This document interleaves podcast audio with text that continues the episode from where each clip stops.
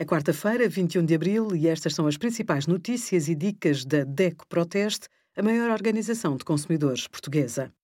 Hoje, em DECO.proteste.pt, sugerimos. A maioria dos portugueses quer ser vacinada, apesar dos casos que abalaram a confiança nas vacinas, como declarar a venda de uma casa no IRS e o simulador que permite calcular o valor justo do IMI a pagar.